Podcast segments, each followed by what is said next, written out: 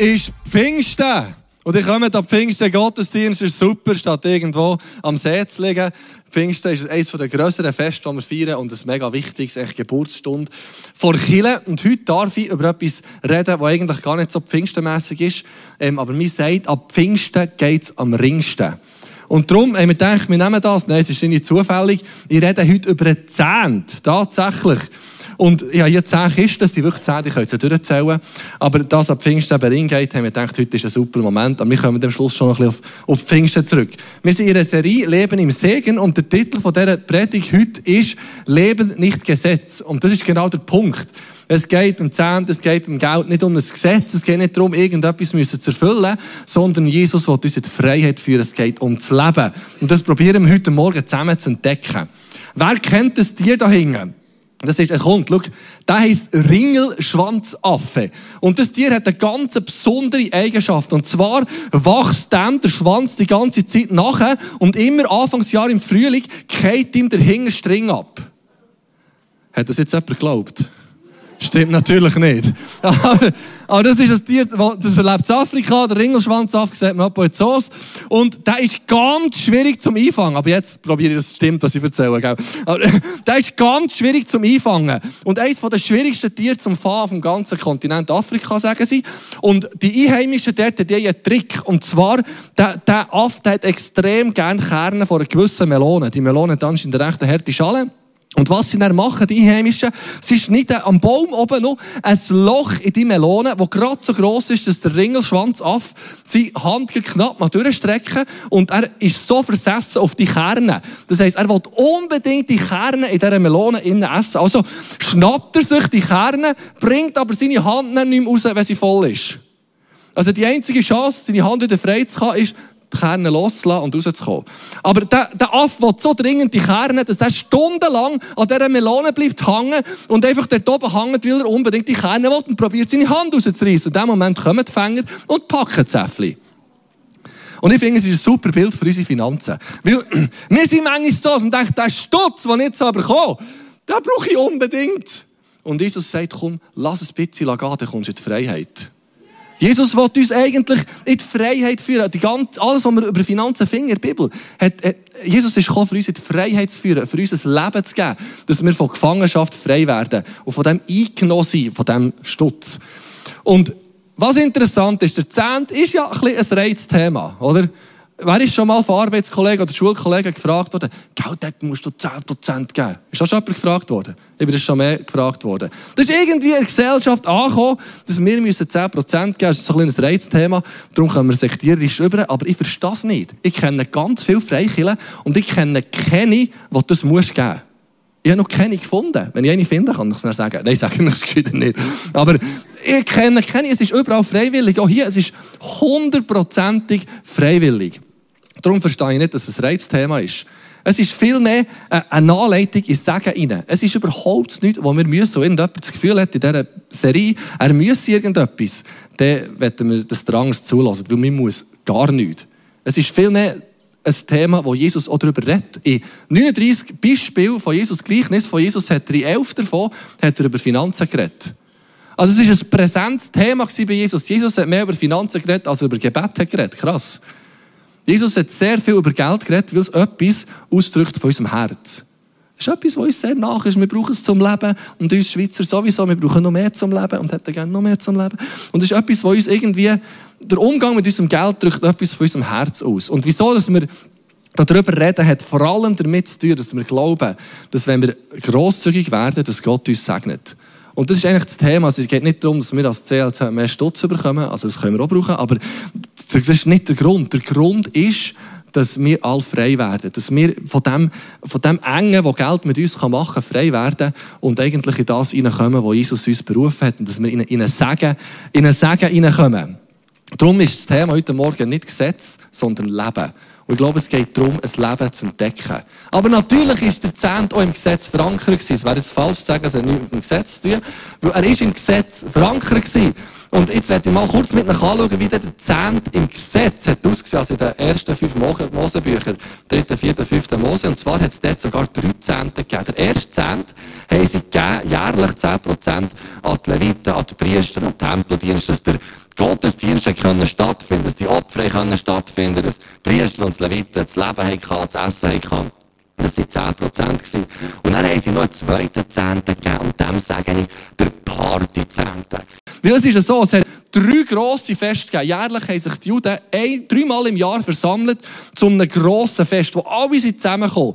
Und was es so ist mit Fest, das hat für die gekostet, dass sie zum Teil relativ weit angereist. Also, sie haben Reisekosten müssen zahlen. Sie müssen Verpflegung organisieren und zahlen. Sie müssen eine Unterkunft zahlen. Und es hat alles recht viel Geld gekostet. Und Gott hat einfach gesagt, damit ihr euch nicht müsst Sorgen machen müsst, dass ihr nicht eine ganze Woche müsst selber essen sondern dass ihr mal ein Steak könnt übertun Tut doch einfach 10% von eurem Geld auf die Seite, dass ihr an die Fest könnt gehen und dort euch keine Sorgen müssen machen Also, wenn jemand von euch jetzt das Gefühl hat, er will Cent ähm, sparen, dann sagt mir es unbedingt, weil er bei dieser Party dabei sein Das geht eine gäbige Kilbe. Aber jedenfalls, die haben 10% auf die Seite da, eigentlich für das Fest. Das ist wirklich recht sympathisch.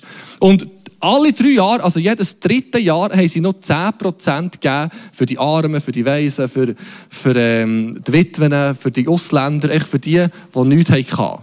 Und das finde ich sehr berührend und auch beeindruckend, dass vor 2000 Jahren Gott dem Volk Israel hat gesagt, tut jährlich eigentlich 3,3 Prozent für die Armen geben. Also eigentlich war es ein Sozialstaat. Krass, das haben heute noch nicht alle Länder geschafft. Wir sind in der Schweiz sehr privilegiert, dass wir das haben. Dass wenn es jemandem nicht gut geht, jemand nicht hat, dass er gleich für ihn gesorgt ist. Und es hat schon vor 2000, äh, vor 4000 Jahren, 2000 vor Christus, siehst du, ich habe ein Zeitrechnungsproblem. Vor 4000 Jahren hat Gott das schon eingerichtet. Mega, mega beeindruckend. Jetzt, wenn wir das auf uns anwendet, heute, sage ich jetzt mal, das mit den Partys, das haben wir immer noch, aber es ist nicht mehr die gleichen drei Feste. Die gibt es in unserem Kontext nicht mehr. Das ist in dieser Theokratie von Israel ist das äh, ein wichtiger Moment gewesen, von, diesen, äh, von, dem, von dem Staat eigentlich vor der Existenz von dieser Nation. Das haben wir heute nicht mehr. Darum habe ich das Gefühl, das entfällt für uns. Und auch das mit, für die Armen, das ist, wenn wir Steuern zahlen, dann zahlen wir das ja eigentlich. In dem Sinne wird für die Armen geschaut. Und gleichzeitig ist es für mich so ein bisschen Motivation zu sagen, okay, einen Teil von meinem Geld auf die Seite geben für Leute, es weniger gut geht. Darum machen wir zum Beispiel Visionskollekte, wo wir relativ viel weggeben an Orten, wo es eben nichts gibt. Ich glaube, es ist eine gute Motivation zu sagen, vielleicht ein Teil könnte auch noch Settingen geben, die weniger haben. Jetzt gibt es ganz viele findige Leute und auch namhafte Prediger, habe ich auf YouTube auch gefunden, habe ganz viele Artikel und YouTube geschaut, ähm, die erklären, wieso dass wir den Zehnt nicht mehr müssen zahlen müssen, dass der für uns Christen irrelevant ist. Es gibt ganz viel, ähm, man da hören und lesen kann. Und die meisten von denen begründen damit, dass sie sagen, der Zehnt ist alttestamentliches Gesetz und Jesus hat das Gesetz besiegt und gebrochen und irrelevant für uns, wir haben mit dem nichts mehr zu tun. Und da drin ist sehr viel Wahres. Weil Jesus hat das Gesetz erfüllt. Und es ist nicht mehr, wir werden nicht irgendwie gerecht vor Gott oder irgendwie besser gestellt vor Gott, wenn wir den Zehnt geben, wenn wir uns beschneiden wenn wir weiss auch nicht was machen. Der Galaterbrief macht das mega klar. Wir sind nur gerettet durch die Gnade von Jesus. Wir können uns nicht besser stellen. Überhaupt nicht. Aber das heisst noch lange nicht, dass das, was im Gesetz ist, ähm, einfach schlecht ist. Jesus hat sogar viele Teile vom Gesetz verschärft. Er hat zum Beispiel, also eigentlich um Gesetz von Gnade hat er gesagt, früher hat man gesagt, du nicht morden. Heute, wenn du einem sagst, du bist ein Tobu, hast du eigentlich schon das Gleiche gemacht. In Bezug auf Ehebruch hat er es verschärft. In Bezug auf Finanzen eigentlich auch, dass er sagt, schau, alles, alles gehört Gott. Das ist noch eine andere Dimension als 10 Und wir können nicht einfach sagen, das, was im Gesetz steht, ist grundsätzlich falsch. Natürlich ist es in einem anderen Kontext gewesen. Dann müssen wir anschauen, was von dem macht für uns noch Sinn und was nicht. Aber man kann nicht einfach sagen, ähm, ja, es steht im Gesetz und darum tun wir da locker drüber hinweg. Was ich glaube, es ist ein Prinzip, es ist ein göttliches Prinzip, das über das Gesetz ausgeht. Es ist jetzt auch nicht, dass wir das müssen, wie gesagt, es muss das niemand, es ist immer freiwillig, was ich mache. Aber ich glaube, es ist ein Prinzip, ein göttliches Prinzip vom Sagen, das weit über das ausgeht, was in den ersten Büchern Mose steht. Zum Beispiel ist schon beim Abraham finden wir 430 Jahre vor dem Gesetz, finden wir den Zehnt. Wir finden den Zehnt zum Beispiel auch ähm, beim Jakob, wir finden den Zehnt bei Jesus, beim Malachi, bei den Propheten, in den Geschichtsbüchern und bei den Aposteln finden wir eigentlich auch, dass sie Geld geben. Also es ist ein Prinzip, das weit über das Gesetz ausgeht. Und Jesus, tatsächlich, glaubt mir, dass Jesus hat über den Zehnt geredet. Und zwar im Lukas ähm, 11, 42 oder Matthäus 23, 23, das sind Parallelstellen, da steht gegenüber den Pharisäern. Doch es wird euch Pharisäern schlimmer gehen, das ist Straub. Denn ihr gebt zwar den vorgeschriebenen zehnten Teil noch vom kleinsten Anteil eurer Einkünfte. Doch die Gerechtigkeit und die Liebe Gottes vergesst ihr. Also die sind wirklich kleinlich gewesen. Wenn denen jemand ein Gipfel hat geschenkt, haben sie den Zipfel abgerissen und sie den Tempel gebracht. Wenn denen jemand einen Kaffee gegeben, sie gesagt, nimm mal von einem Schluck. Nein. Aber einfach, die sind, die sind so peinlich genau gewesen. Und Jesus sagt, die nehmen das sehr genau. Dann sagt er noch, ihr sollt den zehnten Teil geben, das ist richtig. Aber ihr dürft die wichtigeren Dinge dabei nicht außer Acht lassen. Also eigentlich sagt er, den Zehn zu geben, das ist Basics, das ist gut, macht das.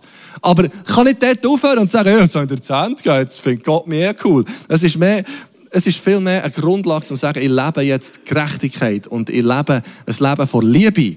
Und Jesus sagt, es längt nicht einfach der Zehn zu geben, sondern es geht darum, dass sich das, die Beziehung zu Jesus im Leben ausdrückt. Aber er sagt, der Zehn zu geben, ist eine gute Idee. Jetzt tun wir ganz zurückspulen, ist gut. Da die Kreise jetzt gehen wir ganz zurück zum Abraham. 430 vor Christus. Hat der Abraham gehört, dass der Lot ist gefangen genommen wurde. Zwar ist der Kedor Laomer, so ein Grosskönig, kam mit seinen Verbündeten, hat Sodom und Gomorra plündert und hat der Lot mitgenommen als Gefangene. Und dann hat der, also der, ähm, der Abraham kurzerhand gesagt mit seinen 318 Buben, so, wir gehen den König Kedor Laomer besiegen und schauen, ob Gott uns den Sieg gibt. Geht dorthin und besiegt die tatsächlich kommt mit einer unheimlichen Beute zurück. Also, wenn die Könige haben Sodom und Gomorra eingenommen, die haben gerade, weiss auch nicht was, alles für Plünderungstour gemacht und die haben wirklich etwas beieinander gehabt. Der Abraham kommt mit diesem ganzen Stutz und mit diesen Tieren und weiss auch nicht was alles, kommt er heim. Und unterwegs begegnet er dem König von Sodom und dem König von Salem, dem Melchisedek. Und der Melchisedek ist ein Bild auf Jesus. Es gibt sogar Theologen, die sagen, der Melchisedek war Jesus höchstpersönlich. Ich weiß es nicht, aber der Hebräerbrief sagt, er ist ein, ein Bildnis von Jesus. Und es heisst dann vom, vom, ähm, vom Abraham, da gab Abraham Melchisedek den zehnten Teil von allen Gütern, die er den Königen abgenommen hatte. Und ich weiß nicht, wie der Abraham auf die Idee kommt. Das hat ihm niemand gesagt. Aber irgendwie aus dieser Begegnung mit dem König, mit dem König vom Frieden, sagt der Abraham, ach komm, ich gebe dir 10% von allem, was ich jetzt gerade eingenommen habe. Irgendetwas hat es im Abraham ausgelöst. Die Begegnung mit dem König. Und dann später, sein Grosskind, ich weiss, von Isaac lesen wir nicht, aber sein Grosskind, der Jakob, ist auf dieser Wanderung, also auf dieser Flucht eigentlich vom Esau, rennt vom Esau weg, weil er Angst hat vor ihm und will ähm, zu seinen Verwandten da in Haran. Und unterwegs hat er nichts zum Schlafen, kein Herberg, nichts und liegt am Boden. Und der ist mausarm zu diesem Zeitpunkt. Oder der hat nicht einmal ein Küssi gehabt. Also, die meisten von uns, wenn sie irgendwo übernachten, haben sie ein Küssi dabei. Wenn wir Käse haben, haben wir einen Pulli dabei. Du auf einem Pulli müssen schlafen als Küssi. Gell, morgen hast du weh. Das ist ein fertiger Blödsinn. Aber äh, manchmal gibt es echt das Vergessen. Aber der, der Jakob hat den Stein, kann nicht einmal einen Pulli. Er hat den Stein genommen und in dieser Nacht hat er einen Traum, begegnet Gott und hat die extreme Vision, wo er die Himmelsleiter sieht und die Engel auf und ab gehen und Gott redet zu ihm und sagt, Jakob, ich will dich segnen. Deine Nachkommen werden gesegnet sein. Du wirst ein grosses Volk wird von dir ausgehen. Und nachdem das fertig ist, lesen wir vom Jakob. 1. Mose 28, 22.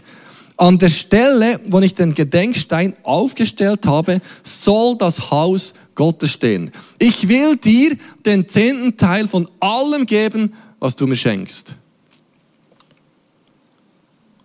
Der Jakob ist so berührt von dem Moment, von dem Sagen, wo Gott über ihn ausspricht, dass er gesagt hat, er hat zwar nichts gehabt, in dem Moment ist das Versprechen recht easy, sage ich jetzt mal. Also, er, er hat ja gar nichts gehabt. Aber er hat gesagt, egal, wenn ich mal etwas bekomme von dir, ich gebe immer 10%. Aber eigentlich ist 10% eine Herausforderung, ob wir viel haben oder ob wir wenig haben. Es ist immer gleich viel. Das ist eben 10%.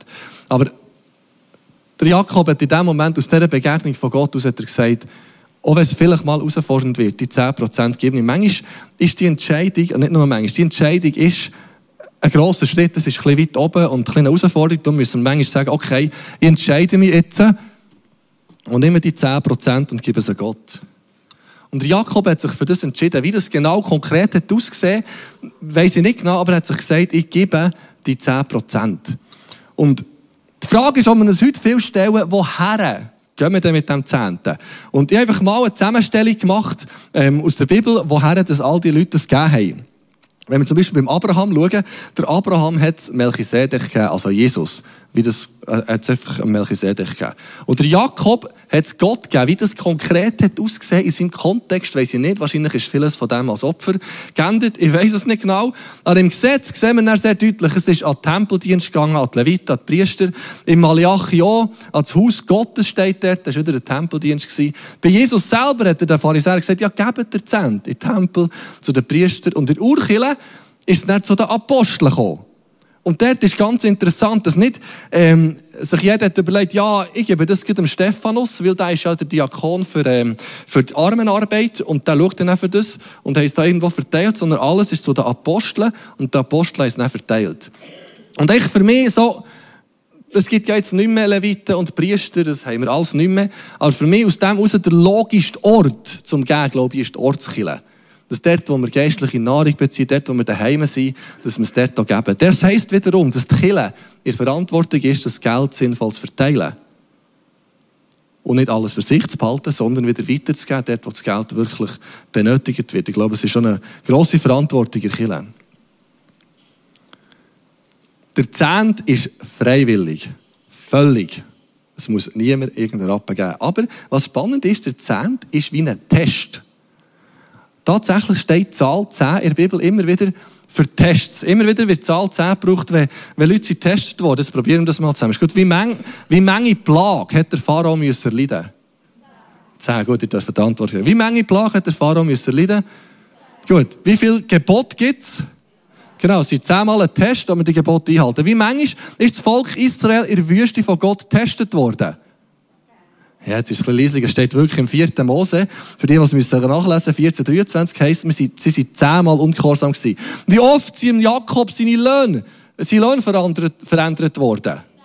Genau. Wie, wie, wie viele Tage ist der Daniel getestet worden, ob sein Gemüsefasten wirklich gut ist für ihn? Gut. Wie viele Jünger hat Jesus gehabt? Ja, das ist super.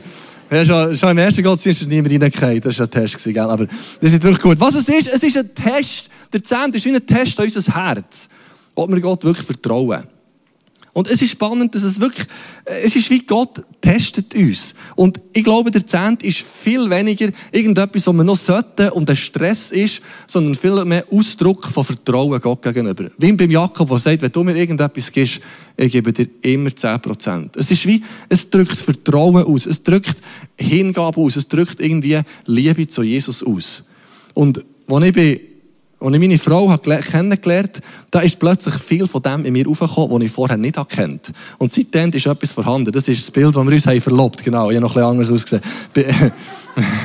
ja, immer. Sie war schon dann der Hübsche und wir es braven seitdem. Aber, aber noch etwas gut. Wie auch immer. Wo, wo wir sie kurz bevor wir zusammenkamen, hat sie Geburtstag gehabt und irgendwie Geschenkli ist bei ihrer Familie und bei unserer Familie ganz anders gewesen. Bei uns, die Wesen, die haben einen grosszügigen Vater, da gibt es immer etwas Gutes.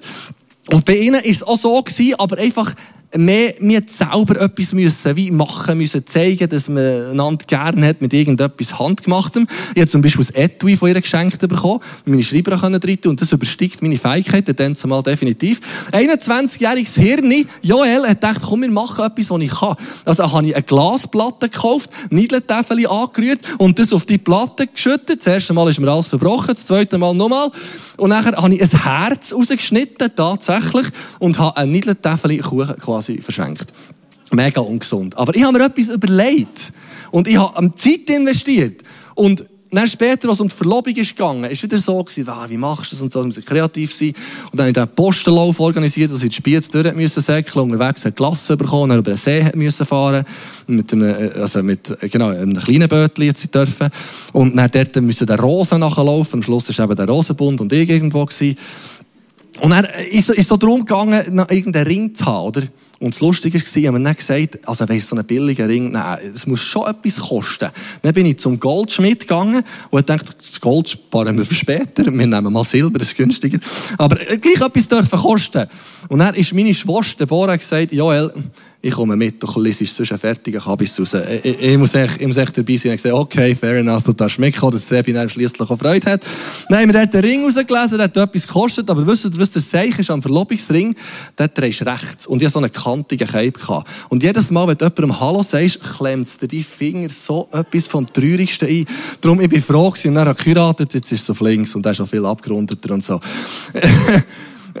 jedenfalls, was ich sagen, es ist mir gleich gewesen, was es kostet. Und eigentlich ist bei Jesus, es ist eine Beziehungssache. Und ich sage, Jesus, dir gebe ich es noch so gern. Nicht, weil ich irgendetwas muss, sondern weil ich will. Was interessant ist, es ist auch ein Test an Gott. Es ist nicht nur ein Test an uns, sondern es ist die einzige Bibelstelle, die ich nach meinem Wissen finde, wo Gott sagt, tut mit testen. Und es steht tatsächlich, im Malachi 3 heißt bringt den kompletten Teil, zehnten Teil eurer Ernte ins Vorratshaus, damit es in meinem Tempel genügend Nahrung gibt. Stellt mich doch damit auf die Probe. Also Gott provoziert ein bisschen. Stellt mich doch damit auf die Probe, spricht der allmächtige Herr, ob nicht die Fenster des Himmels für euch öffnen und euch mit unzähligen Segnungen überschütten werde.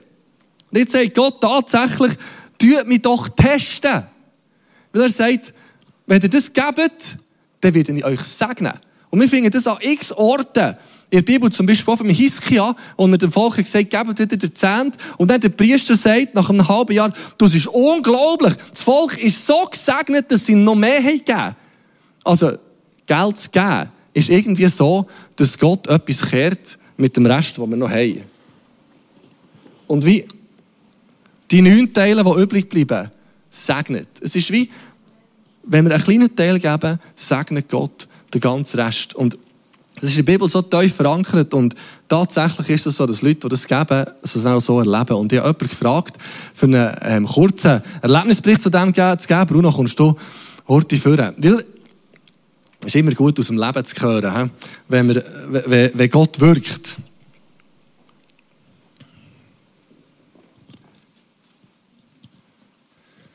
Oh, bist ein bisschen schnell. Merci, Bruno, dass du bereit bist, kurz etwas zu sagen. Wir haben ja, ähm, echt vor drei Jahren haben wir der Kleingruppenleiter das Buch, das wir da jetzt auch haben verteilt, schon verteilt, weil wir dann eine Serie ähm, über Grosszügigkeit haben machen und dann ist Corona dazwischen gekommen, das haben wir alles gekippt, weil wir gesagt das passt jetzt gar nicht. Äh, jetzt sind wir so weit, du hast das Buch schon dann bekommen. Wie, was hat das mit dir gemacht? Zehnte und was, ja. ist, was ist mit dir abgegangen, wenn du das genau. hast gehört? Ich habe in dieser Zeit eine Auszeit genommen, für mit Gott äh, Gemeinschaft zu pflegen äh, und habe das Buch dann mitgenommen. und äh, muss vielleicht vorab führen, ich habe mich mit dem Thema im Vorfeld schon äh, auseinandergesetzt. Ich war mal selbstständig, habe Schulden gemacht und bin ähm, zurückzahlen von diesen Schulden. Übrigens immer noch. Ähm, und äh, für mich ist das Thema Zehnte eigentlich äh, ja, abgeschlossen gewesen. Das war nicht mein Thema. Und, äh, wie gesagt, ich war in dieser Hütte oben, hatte die Zeit, gehabt, eine sehr gute Zeit mit Gott. Und habe Bücher gelesen und hatte so ein Ritual gehabt, dass, äh, als ich ein Buch gelesen habe, dass ich aus dem Koffer einfach die Hand reingenommen und eins rausgenommen habe. Und dann war genau das, gewesen, ein Leben im Segen oder voller Segen. Und das klingt ja ganz schön. Wir haben ja alle sein gesegnet. Ich lese immer die Rückseite zuerst und dort habe ich dann gemerkt, um was es geht bei diesem Thema und denke, nein, das nicht schon wieder. Also, man mich gut erinnern, denkt nicht schon wieder das Thema. Äh, schon ein bisschen aufgewühlt. Und nachher ist die feine Stimme von Gott gekommen und hat mir gesagt, du, was, was ist da mit dir los? Äh, dann habe ich mich entschieden, wenigstens das Vorwort zu lesen. Und habe das gemacht. Dann ist das erste Kapitel gekommen. Das erste Kapitel ist dann darum gegangen, um eine Zeit. Und da habe ich gemerkt in mir, wirklich spürbar, wie eine Wut in mir aufkommt zu diesem Thema. Ich habe das Buch nehmen, ins Feuer fallen. Wirklich.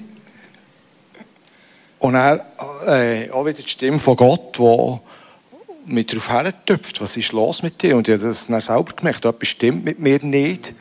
ich, äh, ich kenne mich nicht so. Und habe dann weitergelesen, das Buch, und wirklich einfach eine Freude bekommen an dem ganzen Thema. Es geht nicht nur um Finanzen. Bewirkt hat es bei mir, dass ich in eine Freiheit bekomme. Ich habe das vorhin am Andi noch erzählt. Äh, meine Situation, ich bin noch dran. Aber das hat sich so enorm verändert, das Sagen, ich weiß nicht, wie das aufgeht mit meinen Finanzen, aber es geht auf. Und rein vom Empfingen her geht es mir viel besser. Und äh, eben die Freiheit, wenn es um das Thema geht, Finanzen, habe ich heute Freiheit, ich kann es einfach Sorgen zu geben, ich weiss, dass er schaut. Und das habe ich vorher nicht gehabt. Ähm, was mir auch noch äh, aufgegangen ist, ist Buß tun. Ist für mich immer negativ gewesen bis dann.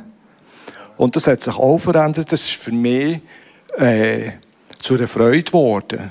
Können umkehren. Ja. Wow, merci vielmals. Mega lieb. Bist du bereit, etwas zu teilen? Hast du noch etwas zu sagen? Ähm, nein, ist gut. Also, ist gut. Ist gut. Hey, wir geben ihm Applaus. Merci viel, Bruno.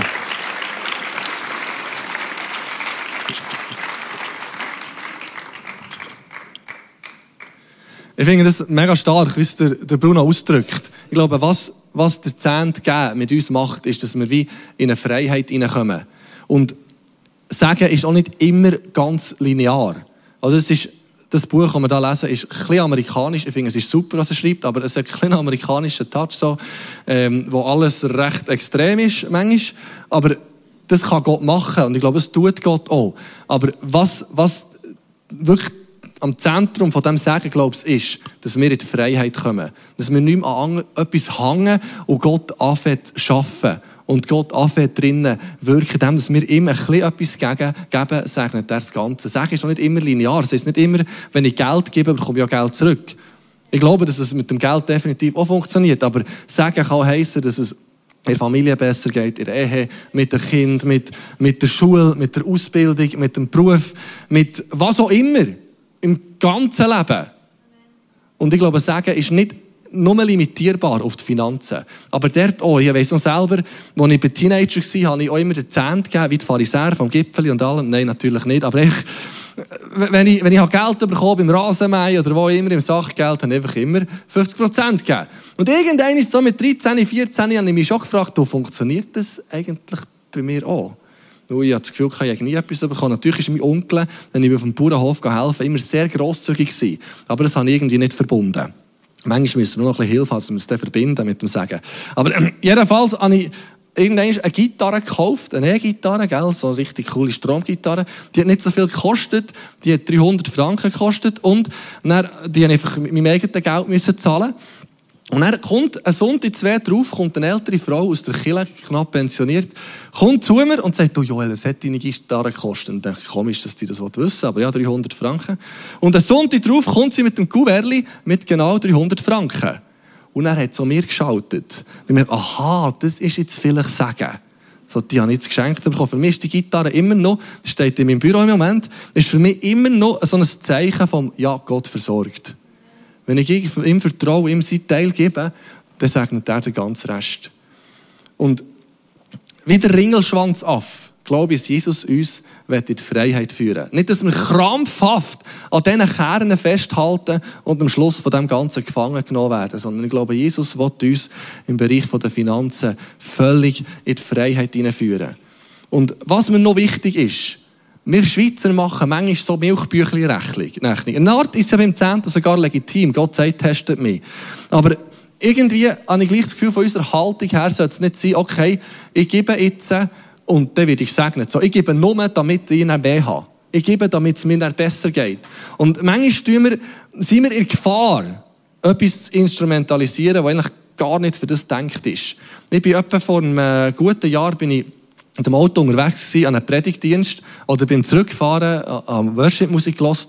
Und da ist ein Lied gekommen. Das hat mich, das hat mich wirklich gehittet. Das hat mich wirklich, äh, manchmal gibt es so etwas, und merkst, jetzt, jetzt redet wirklich Gott zu mir. Und in diesem Song fängt es an, ich bin, ich bin völlig eingenommen in deiner Gegenwart. Ich will echt an deinen Füßen bleiben sitzen. Jesus, ich will nie mehr weg aus deiner Gegenwart. Und dann kommt ein Satz, was heißt, I'm not here for blessing. Ich bin nicht hier für das Segen. Und dann bei mir schon zuerst, dort bin ich bleiben hängen. Ich dachte mal, also, also wirklich. Und ich gemerkt, ich komme so oft vor Gott und erwarte schon der Segen. Ich bete ihn an, weil ich weiß, es wird etwas mit mir machen. Wir sind so in Gefahr, das zu instrumentalisieren, was wir Gott bringen, damit wir etwas bekommen. Und das ist auch wahr. Wenn wir Gott anbeten, macht das etwas mit uns. Wenn wir die Bibel lesen, macht das etwas mit uns. Wenn wir beten, macht das etwas. Aber das ist mir so rein, der, der Satz ist nie mehr vorzitend. Und dann singt er noch weiter, Cody Carnes hat es geschrieben, Jesus, du bist mir nicht schuldig. Und ja, Jesus hat uns Sachen verheißen. Und wir dürfen die Verheißungen proklamieren. Wir dürfen auf das stehen und das einnehmen. Aber im Endeffekt ist Jesus uns nicht schuldig. Alles, was wir bekommen, ist ein Geschenk. Und dann noch der Satz, more than anything that you, that you can do, I just want you. Mehr als alles, was du irgendwie kannst machen kannst. Mehr als die Wunder, mehr als Zeichen, mehr als, als alles prophetische Reden. Jesus ich dich. Und ich glaube, das Gleiche wendet sich auch auf Geld an, auf den Zehnt. Jesus, ich gebe es nicht, damit ich etwas bekomme, sondern tief innen, Jesus, ich will, ich will einfach dich. Ich will einfach dich, Jesus. Und wir feiern heute Pfingsten. Und ich, ich will einfach diesen Gedanken noch reingeben. Sagen, komm, wir suchen ihn, weil er er ist. Und natürlich kommt er sagen. Aber in unserem Herz der Ausdruck, Jesus, ich will einfach dich.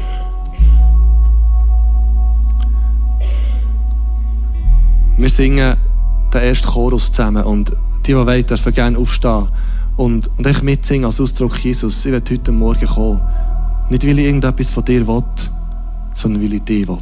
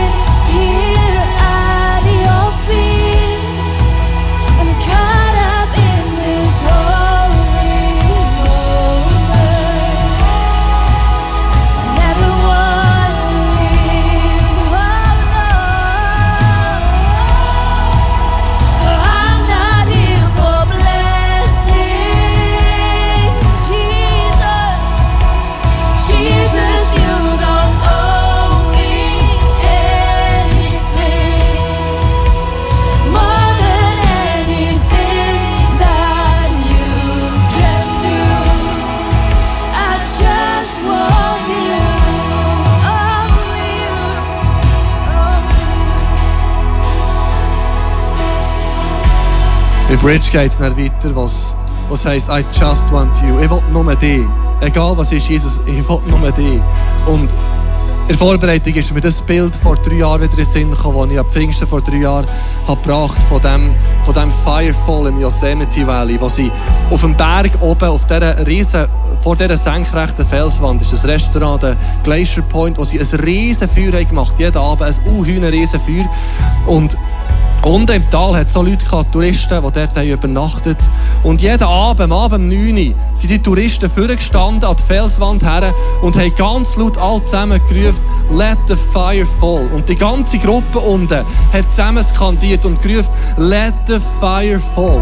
Wie als Ausdruck, lass das Feuer runterfallen. Und für mich ist es so ein Pfingstschrei geworden, wo wir wie in diesem Tal unterstehen und sagen, Herr, lass das Feuer fallen.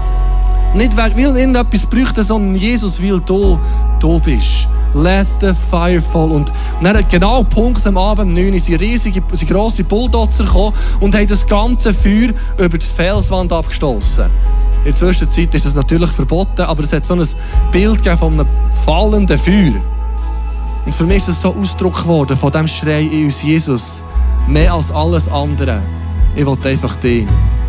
Und wir gehen jetzt nochmal in diesen Song rein und sagen, Jesus, wir sind so aufgelöst in deiner Gegenwart. Und mehr als alles andere, wir wollen dich.